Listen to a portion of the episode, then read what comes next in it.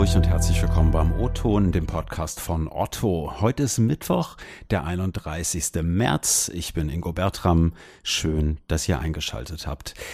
Ich bin in der Vorbereitung auf die heutige Sendung über eine Zahl gestolpert, die mich richtig stutzig gemacht hat. Und zwar 227,5. So viele Kilogramm Verpackungsmüll hat 2018 nämlich jeder Deutsche hierzulande verbraucht. Das sind Zahlen vom Bundesumweltamt kann ein ziemlich nachdenklich stimmen und führt, finde ich, einmal mehr vor Augen, dass wir in puncto Verpackung hier echt ein Problem zu stemmen haben. Es gibt hier bei Otto verschiedene Projekte und Ansätze, wie wir denn Verpackungen neu denken können es gab da gerade im letzten Sommer verschiedene Tests, darunter auch ein Test zusammen mit dem Hamburger Startup Wild Plastic. Wild Plastic lässt Plastikmüll in Schwellen- und Entwicklungsländern sammeln. Daraus werden dann neue Versandtüten gebastelt. Und genau hier soll jetzt nach dem Test richtig losgelegt werden. Darüber wollen wir heute mal sprechen. Was ist da geplant? Warum macht man das? Was verspricht man sich davon?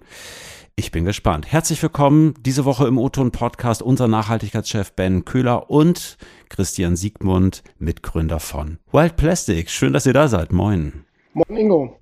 Moin Ingo. Schön, dass ihr da seid. Ähm, sag mal, Chris, ich habe dich letzte Woche hier in der Zeit Hamburg entdeckt. Da gab es einen großen Artikel, unter anderem auch über euch. Erstmal äh, Gratulation, echt ein schönes Ding. Ich wusste noch gar nicht, dass du in äh, London und Dublin nochmal für Google gearbeitet hast. Ja, ähm, sag mal, ist das nicht ein ziemlicher Kulturschock? Also erst in einem Tech-Riesen zu arbeiten und jetzt ein nachhaltiges Startup mitzuführen? Das ist eine ganz schöne Veränderung gewesen, Ingo, auf jeden Fall. Ähm, aber ich habe vor meiner Zeit bei Google ähm, schon mal ein kleines Unternehmen, damals noch ein, ein Skateboard-E-Commerce-Laden, E-Commerce verbindet uns, ähm, gegründet. Ich kenne die, ich, ich kenne den Modus ähm, von kleinen Unternehmen daher sehr gut und wusste ja, worauf ich mich einlasse. Aber klar, die Veränderung von einem Riesenkonzern hin zu einem Impact-Startup mit äh, weniger mhm. als zehn Leuten. Ähm, das, das war eine ganz schöne Veränderung, aber ich finde es super. Mhm. Wir hatten mit euch beiden ja im Juli letzten Jahres schon mal hier auch gepodcastet. Hattest du so ein bisschen erzählt, auch wie kamt ihr zu der Idee und so weiter. Magst du vielleicht noch mal einmal kurz abreißen? Wie kommt man auf die Idee, so ein Startup zu gründen, das quasi Plastik in der Natur einsammelt und daraus neue Produkte macht?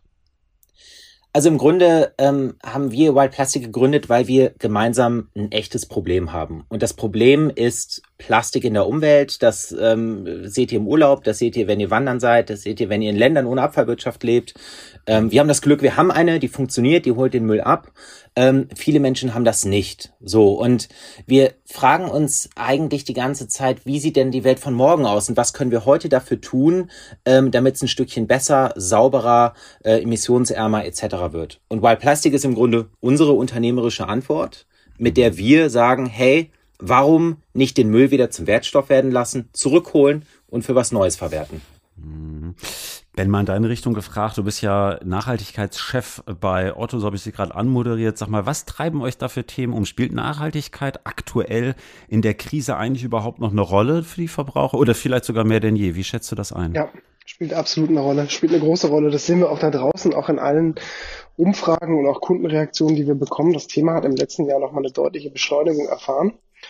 Ich glaube, die ähm, zumindest bei vielen Menschen verspürbare Entschleunigung und Zwangsentschleunigung, die hat auch nochmal ein anderes Bewusstsein für nachhaltigen Konsum gefördert und auch zutage gebracht. Und also ich merke, also zum einen, wir sind lange an dem Thema dran, aber ich merke eine enorme Beschleunigung, nicht jetzt nur durch, ähm, durch Covid oder durch Corona, sondern auch davor. Also ich muss dann auch ein bisschen aufpassen, wie weit ich hier aushole, aber uns beschäftigen viele Themen. Also das, das, der Komplex Nachhaltigkeit ist einfach sehr breit und wir haben auch die Aufgabe und die Herausforderung, Otto da an vielen Stellen auch ähm, zukunftsfähiger zu gestalten und voranzuschreiten. Und das ist Verpackung, das ist Klimaschutz, das ist ähm, weiterhin auch sehr stark das Thema nachhaltige Rohstoffe für unsere Sortimente, um eben auch mehr wirklich explizit und sehr nachhaltige Produkte anbieten zu können.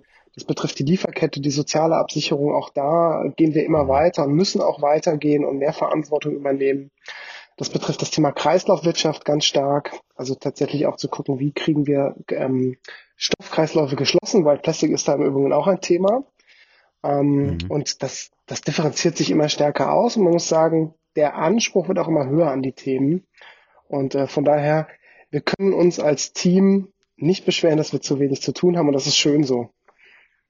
Ja, ja, gerade bei solchen Themen finde ich es äh, wichtiger denn je. Ähm, ben, ich habe es eben kurz in der Anmoderation gesagt, es gab ja letztes Jahr schon mal einen Test von Otto und Wild Plastic, wo Versandtüten aus wildem Plastik eingesetzt worden sind. Es waren jetzt testweise erstmal nur ein paar tausend. Ähm, jetzt soll es ein bisschen größer werden. Vielleicht einmal kurz zurückgeblickt. Wie lief der Test damals? Also der Test lief super, optimal. Ich meine, wir haben natürlich einen großen Vorteil. Wir setzen hier, wir ersetzen hier einen bekannten Werkstoff mit einem noch nachhaltigeren Werkstoff, der die gleichen Eigenschaften hat. Also wir haben ja im Endeffekt Versandtüten mhm. aus Plastik getestet, die von ihren Eigenschaften sehr ähnlich sind. Trotzdem müssen wir uns das anschauen, weil natürlich die Frage bei Rezyklaten ist immer, also bei Recyclingmaterialien, halten die die gleichen Anforderungen wie, wie die, die wir davor hatten. Wir hatten davor auch schon Recyclingmaterialien, aber trotzdem ist es natürlich ein Unterschied, wenn man, ich sag mal, mhm. Kunststoffe nimmt, wo die Herkunft etwas unsicher ist oder unsicherer ist und man da genauer hinschauen muss, passt die Qualität. Das hat alles super funktioniert. Ähm, mhm. Von der Seite, dass, äh, dass wir da eine, eine Tüte gemeinsam genutzt haben, die, ähm, ich sag mal, wenn wir jetzt mal aus Verpackungsanforderungen schauen, schützt sie das mhm. Produkt, äh, äh, kommt sie richtig beim Kunden an, da überhaupt keine Unterschiede festzustellen waren. Mhm. Chris, so in deine Richtung, wie hast du den Test wahrgenommen? Was lief da gut, was vielleicht auch nicht so? Also der Test war ja im Grunde der, die, ähm, der erste Moment, in dem es real wurde. All das, was wir vorher mhm. besprochen haben, äh, Ben, wir haben ja auch schon ganz, äh, ganz lange vorher diskutiert, genau. ähm, was ist die richtige Lösung, wie, wie gleisen wir das auf und dann wurde es ernst. Und ich glaube, mit diesen 10.000 Tüten ähm, haben wir bewiesen, haben wir so ein Exempel statuiert, hey, es geht ähm, und, und so ein paar vielleicht auch ein paar Glaubenssätze gebrochen. Ne? Also so diese, ähm, diese Überzeugung, ach Mensch, das liegt in der Umwelt und da, das, da kannst du eh nichts mehr mitmachen und auch Plastik hat keine Zukunft, das kann nicht Teil der Lösung sein. All das mhm. wurde im Grunde widerlegt ähm, und mhm. wir haben gezeigt, es geht. Und für mich war das der Moment, in dem es so Klick gemacht hat und wir dann gesagt haben, okay, wie können wir mehr davon machen? Was, was müssten wir denn jetzt tun und was müssen wir tun, um jetzt nicht nur 10.000, sondern deutlich mehr ähm, hinzukriegen. Und das ist die spannende Diskussion. Mhm. Ähm, und Ingo, ich, mir ist ganz wichtig nochmal zu sagen, wir sind weltweit die Ersten, die das hier miteinander machen, ähm, auf diese Art und Weise. Also Versandtaschen aus wildem Plastik, ähm, eine Lieferkette, die wildes Plastik zurück in den Kreislauf holt, das gibt es so noch nicht, das gab es noch nicht. Ähm, das finde ich verdammt cool, dass wir da so früh gemeinsam reingegangen sind. Ähm, und ja, ich hoffe, dass wir da noch sehr weit rennen werden und sehr viele Tonnen Plastik gemeinsam retten.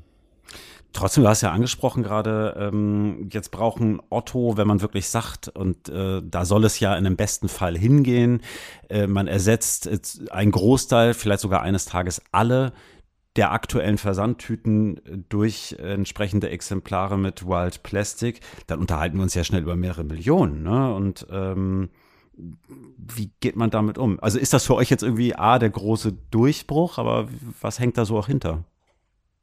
Ja, also das ist das Thema natürlich, an dem wir gemeinsam arbeiten. Ähm, wir müssen ähm, einfach mal äh, klar aussprechen, dass wir im Grunde eine neue Lieferkette etablieren, die es vorher noch nicht gab. Ähm, mhm. Und diese neue Lieferkette hat das Potenzial, riesige positive Veränderungen mit sich zu bringen.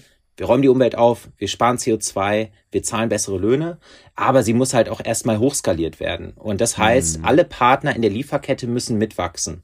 Die Sammelorganisationen vor Ort in Haiti, in Nigeria, die Recycler, diejenigen, die das Material wieder aufbereiten ähm, und auch damit umgehen können und dann schlussendlich auch wir, die das Ganze tracken, den Impact zertifizieren, äh, das transparent machen und kommunizieren. Ähm, und da haben wir große Schritte gemacht und die nächsten stehen bevor. Ähm, du hast nach dem Durchbruch gefragt ähm, das ist ein riesiger Meilenstein, definitiv. Und ich glaube, ähm, eins war mir ganz wichtig, langfristige Partnerschaften verändern einfach am meisten, weil es eben nicht ein Knalleffekt ist nach dem Motto, hey, wir haben jetzt einmal was gemacht und das war cool, sondern wir engagieren uns langfristig und konstant. Und da, mhm. da beginnt Veränderung, die auch wirklich wirkt.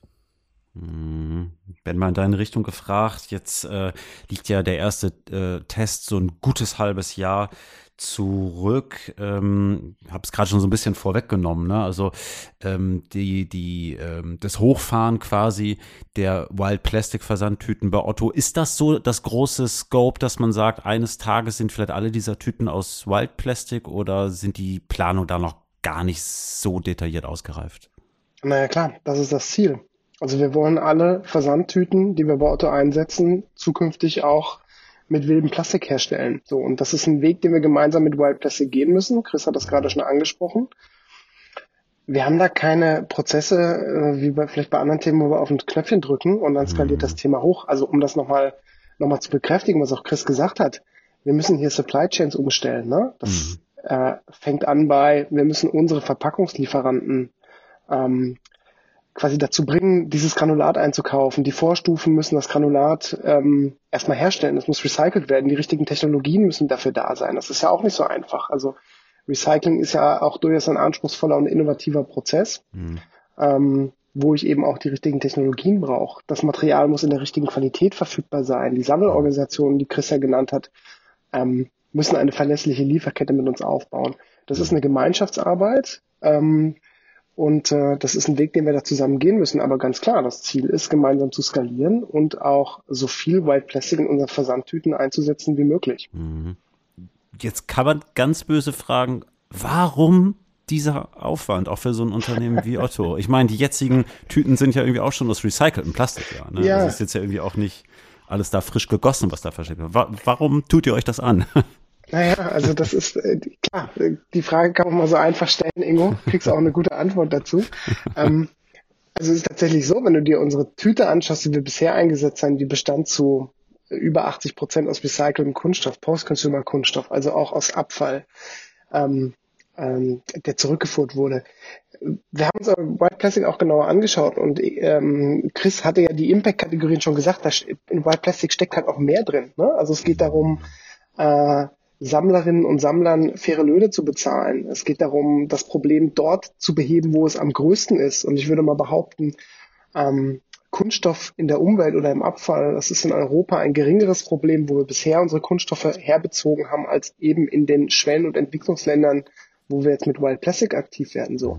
Und äh, deswegen gibt's ja, so, man sagt so schön, noch ganz andere Impact-Kategorien, die wir damit einbeziehen. Und ähm, deswegen hat Wild Plastic da einen absoluten Mehrwert. Äh, mhm. Und letztendlich, und das ist mir nochmal wichtig zu betonen, weil was wir in dem Test festgestellt haben, auch mit den Kunden, es ist immer noch ein Erklärung, erklärungsbedürftiges Thema. Am mhm. liebsten will keiner mehr überhaupt irgendwo Plastik nutzen, aber wir müssen ja trotzdem erstmal das Problem lösen, dass auf der Welt noch so viel Plastik rumliegt, was nicht in mhm. funktionierenden Kreisläufen ist und da setzen wir halt mit Wild Plastic an. Und das ist ein Riesenthema. Und das ist eben auch unser Anliegen zu sagen, lass uns das ganze Thema Recycling auf eine nächste Stufe heben mit Wild mhm. Plastic. Hat Plastik denn eurer Meinung nach zu Unrecht ein schlechtes Image? Also auch da wieder gibt es keine einfache Antwort. Ich glaube, wenn du jetzt, wenn du jetzt in die Zukunft schaust und sagst, wo, wo stehen wir in 50 Jahren, sollten wir anstreben, dass wir auf dieser Welt kein Plastik mehr produzieren und kein Plastik mehr einsetzen. Mhm. Nur man löst Probleme nicht von jetzt auf gleich man muss gucken, wie man mit dem umgeht, was man gerade hat. Und dahingehend hat Plastik ein schlechtes Image. Mhm. Auf Alternativen zu setzen, das haben wir im letzten Podcast auch mal besprochen. Ich setze irgendwie auf eine Frischfaser, auf mhm. Frischfaserpapier für Verpackung und habe dann ein gutes Gefühl, weil es sieht irgendwie ökologisch aus, aber habe eine schlechtere Ökobilanz in der Herstellung und löse eben nicht das Problem, dass noch genug Plastik da draußen rumliegt, was erstmal in, in Abfallkreisläufe, in geschlossene Kreisläufe rein muss. Das ja. löst das Problem nicht, was wir heute haben. Und deswegen ja, Plastik hat an vielen Stellen ein zu negatives Image. Ähm, wo es ein absolut zu Recht negatives Image hat, ist, wenn wir über Neuplastik sprechen. Mhm. Also das braucht es nicht. Sondern wir müssen gucken, wie nutzen wir das, was wir auf dieser Welt seit Jahrzehnten produziert haben, wie nutzen wir das weiter mhm. und schaffen im Endeffekt ja geschlossene Kreisläufe, machen da neue Produkte draus. Mhm. Ja, Chris, ihr sammelt ja das Plastik in Schwellen- und Entwicklungsländern. Auch da könnte man fragen, warum eigentlich da? Warum fischt ihr das Plastik nicht außer Elbe? Wie, wie funktioniert das System? Ähm, ja, ich gehe ja häufig an der Elbe spazieren jetzt während der Corona-Zeit und ich finde da einfach nichts, Ingo. Und das ist auch gut so. Also ich glaube, ich nehme dich mal mit auf meinen ähm, nächsten Spaziergang. Nein, ähm, also der, salopp gesagt, ähm, wir haben kein Plastikmüllproblem in der Umwelt, sondern das haben wirklich Länder ohne Abfallwirtschaft, haben Länder, die im Grunde keine Müllabfuhr haben, die nachts durch die Straßen fährt. Und das sind eben Länder, ähm, ohne mit wenig Strukturen, mit, mit einkommensschwache Länder. Ähm, Haiti ist von so vielen Krisen gebeutelt. Ne? Also ähm, der, Corona ist da eine Randnotiz in Anführungsstrichen, weil da in den letzten Jahrzehnten ganz andere humanitäre Katastrophen äh, mhm. auf der Insel mhm. passiert sind. Ja. Und da ist eben Müll, Vermüllung und Plastik nicht das primäre Thema. Mhm. Ähm, das ist aber ein Problem, weil Plastik natürlich langfristig ein Riesenthema ist. Ähm, es zersetzt sich, wird zu Mikroplastik, das findet seinen Weg zurück in unsere Körper. Wir wissen noch gar nicht genau, was das mit uns macht, aber ähm, ich glaube, es braucht wenig Vorstellungskraft, um zu verstehen, dass nichts Gutes ist. So. Mm. Und ähm, wir gehen im Grunde in Länder, in denen wir glauben, dass quasi zum einen es ein akutes Plastikmüllproblem gibt. Das glauben wir nicht, sondern das wissen wir. Das kann man ja statistisch ähm, belegen, aber in denen wir auch Organisationen haben, die solche Strukturen aufbauen. Ja, nehmen wir nochmal das Beispiel Haiti. Das, da gibt es ein, zwei Organisationen, die im Grunde Sammlerinnen und Sammlern die Möglichkeit bieten, ähm, für gesammelte Rohstoffe, ja, also gesammeltes Plastik, dann auch wirklich wieder was zu bekommen.